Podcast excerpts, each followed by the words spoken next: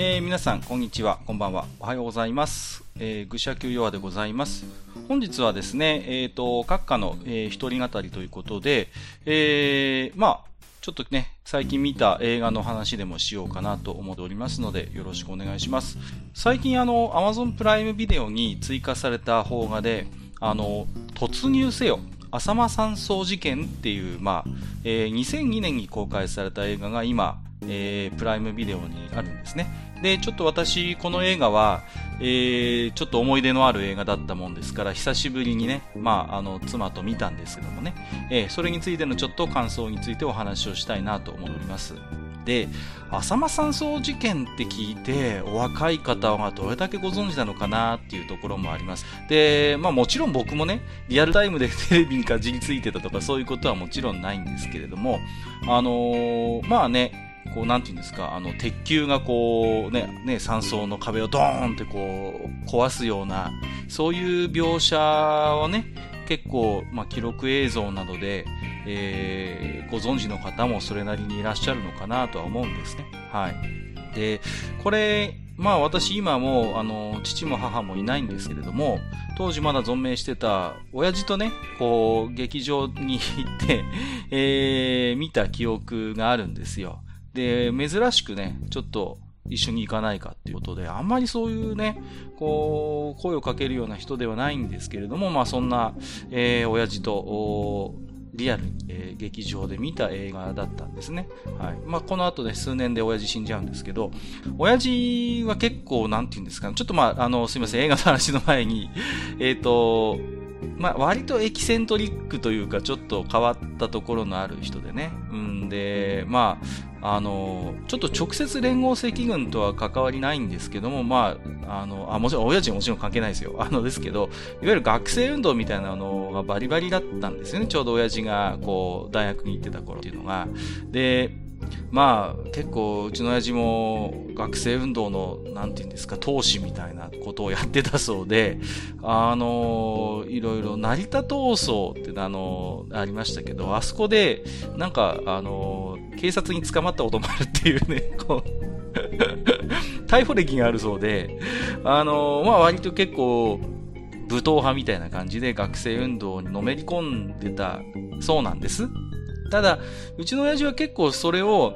なんていうんですか、自分で、あの、得意げに喋ったり、武勇伝的に喋るみたいな感じではなくてね。どちらかというと、まあ、ちょっとこう、恥ずかしい過去みたいな風に捉えてたそうで、その、成田闘争で、うちの親父が下馬棒を持って暴れてて、で、警察に捕まったってことも、その、当時の父の友人から僕は聞いて、親父から自分でこう、ペラペラ喋ってたわけではないんですよね。その時に友人から聞いて、ああ、そんなことがあったんですかっていうことで、まあ、その友人づてにね、まあ、親父が割とこう学生運動バリバリやってたんだよっていうことを、まあ、聞いたという感じです。で、なんて言うんですかね、こう、まあその後ね、親父は学生運動、まあ、大学は、まあ、なんていうんですか、退学ではないそうです。ただ、勝手に卒業証書が送られてきたということで、大して単位も取ってなかったようなんですが、まあまあ、実質上の、まあ、あの、放逐ですかね。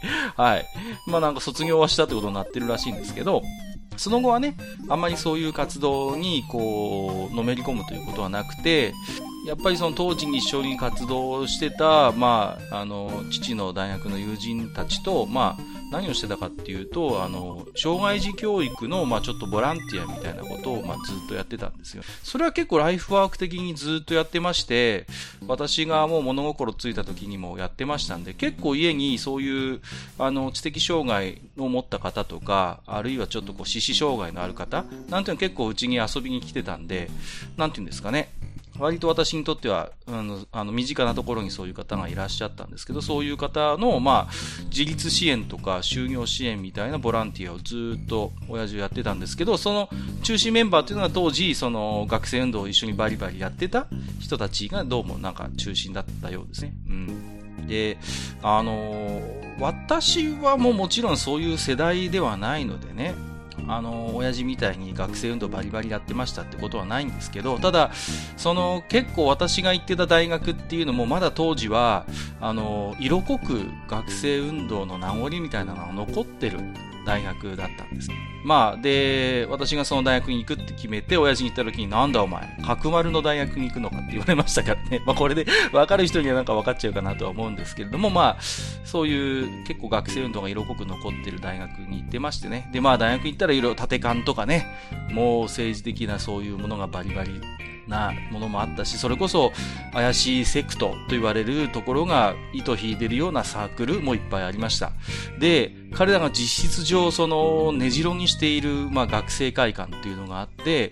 まあ、もうほんとアジトみたいな感じですよね。ちょっとそういうのが大学の中にあって、異様な雰囲気もあってね。まあ、それが後にね、ちょっと大学当局の、まあ、あのー、取り締まりみたいな感じで、まあ、落城って言ってましたけどね、そういう学生会館が落城するなんていう事件も、まあ、目の当たりにしてましたので、うん。まあ、この辺の話はね、別のポッドキャストで、えー、詳しく話してますんで、まあ、あんまり割愛しますけど、まあ、そういう割と、こう、学生運動みたいなものも、結構身近に感じることが、あのー、できた環境なのかなと思います。まあ、私の世代としてはということですけどね、あくまで。うん、で、まあ、そんな親父がね、あの、珍しくちょっと、あの、見ようということで、見た映画がこの、突入せよ浅間山荘事件ということで、これは、えっ、ー、と、原作がありましてね、えっ、ー、と、当時多分この浅間山荘事件を指揮されてたと思うんですけど、あの、笹敦之さんっていうね、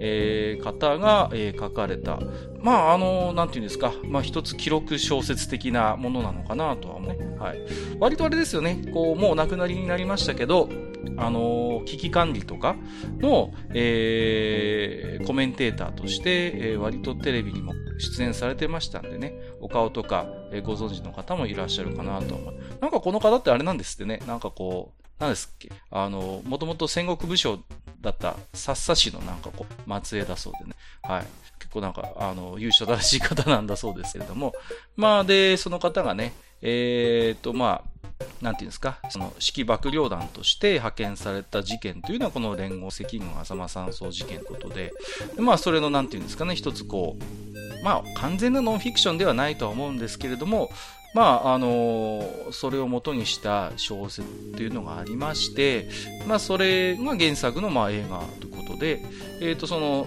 サッサさんの役を、まあ、役所広司さんが演じてらっしゃると。まあ、主演ですっていう、あの、映画でした。うん。で、なんていうんですかね、やっぱりこう、当時の、なんやっぱ本当大事件ですよね、言ってみればね。あの、民放もね、その、なんかこう、突入したところっていうのはね、生中継してたそうで、なんか、民放でも何ですか？あの CM をすっ飛ばして、もうね、ずっと流しっぱにしてたってことで、なんかすごい視聴率だったらしいですけど、まあまあ国民にとっての当時のね、えー、本当にまあ、一大関心事、一大事件ということで、まあね、制圧までに10日間ぐらいかかったそうなね、まあそういう。で、うん、やっぱりね、まあ、あのー、本当にこう、緊張感のある、うん、で、またリアリティのある映画でね、うん、まあ面白かったと言っていいのかわかりませんけども、まあ個人的にはすごい楽しめた映画ですし、今回、まあ妻は初めて見たそうなんですけれども、えっ、ー、と見て、ああ、やっぱり、うーんってこう、ちょっとうならされるようなでしたね。うん。で、妻は初めて見たそうなんですけども、なんかちょっとシンゴジラっぽいところもあるよね、なんてこと言って。まあ確かにそうなんですよね。まあまあ大体主人公サイドっていうのがそのまあまあ警察組織のまあ官僚ですから、あの、そういう組織の縦割り的な話っていうのも出てくるし、まあ要は東京からこう派遣されてくるそのまあ警視庁組っていうんですか、と、まあまあ、あれ舞台がまあ軽井沢ですから長野県警が出てきて、そこのやっぱり対立みたいなのもあるわけですよね。県警としては、なんでわざわざ東京から来て、お前らの資金入らんやならんだみたいなプライドもあるし、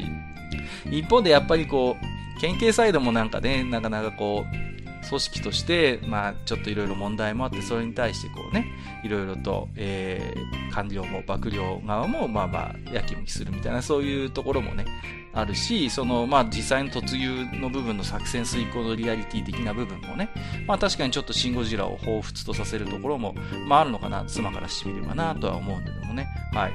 で、あの、そうですね。で、まあ、やっぱ全体を通して、こう、まあ、サッサさんの視点で、こう、描かれるわけですけれども、うん、やっぱりこう、時代も感じますよね。やっぱりね、事件そのものは1972年2月の話ですから、まだまだこう、今の警察のその、まあ、組織であったりとか、まあ、行動原理的なものとも随分違うんですよね。実際にこうね、あの、突入が始まって、こう、負傷者とかが出ても、なかなかこう、発砲許可が下りないと。で、あ、あくまでその発砲の許可も現場の判断ではなくて、あの、東京にお伺いを立ててっていうね、二重三重のやっぱり手続きを取らないと、そういう許可が下りない。まあ今は、もうまあ慎重は慎重なんでしょうけども、まあね、そこはある程度はまあハードルが下がってるのかなとは思いますしね、現場の判断っていうと。まあその辺が実際にこう、ね、まあ、実際警察側にも殉職者が何名か出ますし、民間人のまあ死亡者も出るんですけども、あので、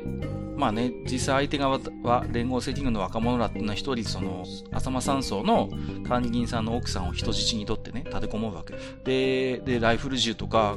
爆弾も持ってたのかな？パイプ爆弾とか。で、武装してましてね。で、彼らっていうのは、実際に軍事訓練なんかも自分たちでやってますから、ズブの素人ではないんですよ。実際に、あのー、こうね、的確に狙われてしまってライフル銃で命を落とした警察官というのも実際にいます。で、ですから、本当に緊迫感のある、えー、シチュエーションにはなってて、で、なかなかこの人質の安否もわからないところで、えー、手をこまねいているんですけれども、まあこれ以上は待てないっていうことで、まあ最終的に突入するっていうところ。うん。で、まあ、この映画結構古い映画になりますけれども、いろいろ、まあ、レビューもありますよね。で、そのレビューで見て、まあ、いくつかちょっとここはどうなのみたいな意見もあって、その一つとして、途中途中にね、こう結構コミカルな、ちょっと緩む場面みたいなものが挟まったりするんですよ、実際。例えば、その、なんていうんですか、実際も作戦が遂行されてて、もう現場の警察官は突入とかしてるのに、なんかその、いわゆるその本部長とか、そういうお歴々の方々っていうのは、まあ、車の中、ばもう相当広報のね、指揮者みたいなところにいて、で、みかんとかお菓子とか食べてたり するんですよね。はい。で、こう、サッサさんもそれを別に咎めるわけじゃなくて、持ってきた時に、はいはい、散らかしてないで、はいはい、片付けますよ、みたいな感じで、お菓子の袋に、こう、ミカの皮とかを詰めたりする描写が挟まってたりします。あるいはもう、警察官の中に殉職者が出て、結構緊迫した雰囲気になってるのに、まあその、イブ・マサトさんが演じる県警の本部長がですね、催してしまって、ちょっと用を足したいなんて言ってね、えー、今ですか？マスコミがうんぬんみたいな感じで、でも本人はもう我慢できんみたいなことで、こう、途中そそくさと指揮者を離れたり、みたいな描写が途中途中に挟まったりします。で、ここいるみたいな、なんでそんなわざわざコミカルな緩む場面入れてるんですか？コメディ映画じゃないんだから、みたいな意見もまああるんですね。で僕はやっぱちょっとまた見方が違っていて、そういう緊迫した、本当に非常に緊迫したシチュエーション、ある種殉職者も出てあの、悲壮感すらあるような中で、ふと緩む瞬間って、僕はあるんだろうなってちょっと思ったりするんですよね。実際にも。うん。で、この辺はサッサさんのあの原作を読んでも実際にあったエピソードみたいなんで、本当にそうだったんだろうなとは思うんですけれども、常にこうずっとギリギリの緊張状態っていうことではなくて、やっぱりそういう、まあこれ1日、ほぼ1日かけて作戦が遂行されるんですけれども、なんかふとそういう緩む瞬間っていうか、まあ、かえって僕はリアルだなと思って、そういう極限状態の中で、なんか変なおかしみみたいなものって、僕はなんか生まれるような気がして、だからあんまりそういう、こう、ちょっとユーモラスな場面みたいな、緩む場面っていうのは、そんなに僕自身はこの映画を邪魔してるようにはちょっと思わなかったし、かえってね、なんかこう、ああ、なんかリアルなんじゃないのかなっていう、まあ、そういうやっぱり感想を持ちましたね。はい。あとは、あの、まあ、実際のその浅間山荘事件っていう事件を扱ってるんだけれども、警察側からの、まあ、視点しか描かれてないっていうね。あの、ちょっと一面的なんじゃないかっていう評価もあるそうですけども、それはもうしょうがないですよね。実際にだってやっぱりその、当時の式幕僚として行った人の視点で見てるわけですから、だからこの突入せよ浅間山荘事件っていう、この映画の中で、じゃあ、赤軍側、連合赤軍側の若者らの視点と、まあ実際ほとんど出てこないんですけれども、あのー、の様子とか、彼らの心の模様みたいなものをこの映画で描くっていうのはちょっと無理があるのかなとは思うんですよね。うん。やっぱりあくまで、この映画はその浅間山荘事件の、その警察側の視点として見た時にどうだったかっていうのをやっぱり描いている映画であって、その、ね、連合赤軍の人たちの、まあ、心理的な部分とか、そういうものについて、こう、描くっていうものではやっぱりないと。で、実際やっぱり、あの、この映画が公開された後に、逆にその、連合赤軍側のあの視点としてこの事件を描く映画っていうのも実際に作られているんです。うん。だからまあ、やっぱりそういう意味で言うと、まあこの映画の一つありようとしては、それは、それほど問題にはならないんだろうとは思う。うん。だから、なんて言うんですかね。うん、まあ、親父と一緒に当時映画館で見てて、あまり親父もそういう感想とかを言う人ではないので、この映画を見て、ああだった、こうだったっていうことを親父とあんまり話したっていう記憶もないんですけども、実際にその、この映画を見た後に、そういう、なんていうんですかね、連合赤軍側から見た、えっ、ー、と、映画っていうのも、なんか、うん、もしかしたら親父は見てたのか、そこはちょっとわからないんですけど、見てたのかもしれないし、うん、そうですね。まあ一つこの映画の描か描き方としては、まあこれでいいんだろうなとは思う。うん。で、そうですね。やっぱりね、なんか、時代はやっぱり感じますけどね、その、さっきも言ったようになかなか警察組織も縦割りでね、で、あと、なかなかこう、歯がゆい部分がある二重三重に許可をもらわないと、機動的な動きができないっていうのもそうですし、うん。まあやっぱりあとはね、その、マスコミとかが結構下水んですよね。まあ、今以上じゃないですか。その、その辺の遠慮のなさみたいなものは。うん。で、ね、こう、なかなか突入しないことに業に出したマスコミが、ね、腰抜け呼ばわりしたりとか、こう、仲間がね、負傷したりしてるのあんた涙一つ流さないと、ね、直接こう、ね、さっささん役の人に言ったりとかね。なんでね、ほら、負傷したり、あるいはもうね、殉職してしまった警察官のところにこうマスコミわーっと群がるみたいな。なんですかね、こう、でもあの頃の、やっぱり報道みたいなものってなんかそういう遠慮のなさ、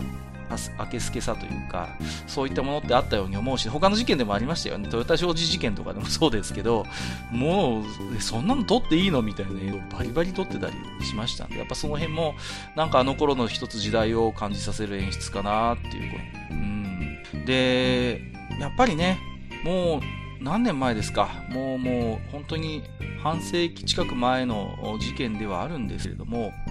その実際の、まあ、あの頃のそういう赤軍であったりとか、あるいはそのバックボーンにあるね、なんかそう思想的なものっていうのは、まあ、そんなにこう、描いてはいないので、一つのその作戦遂行の事象としてこう楽しむという意味では、まあ、非常にあのよくできた映画なんじゃないのかなと思いますね。あとね、その、結構あれですよね。あの、え、キャストが豪華ですね。はい。あの、うん。まあ、20年ぐらい前の映画になりますけどもね、まだちょっとお若い頃の、あのー、あれですよ、あの、田中洋次さんとかね、あとは、あのね、遠見さんも出てるんだよね。そうそう、遠藤健一さんとかまだ若えなっていう感じなんですけど、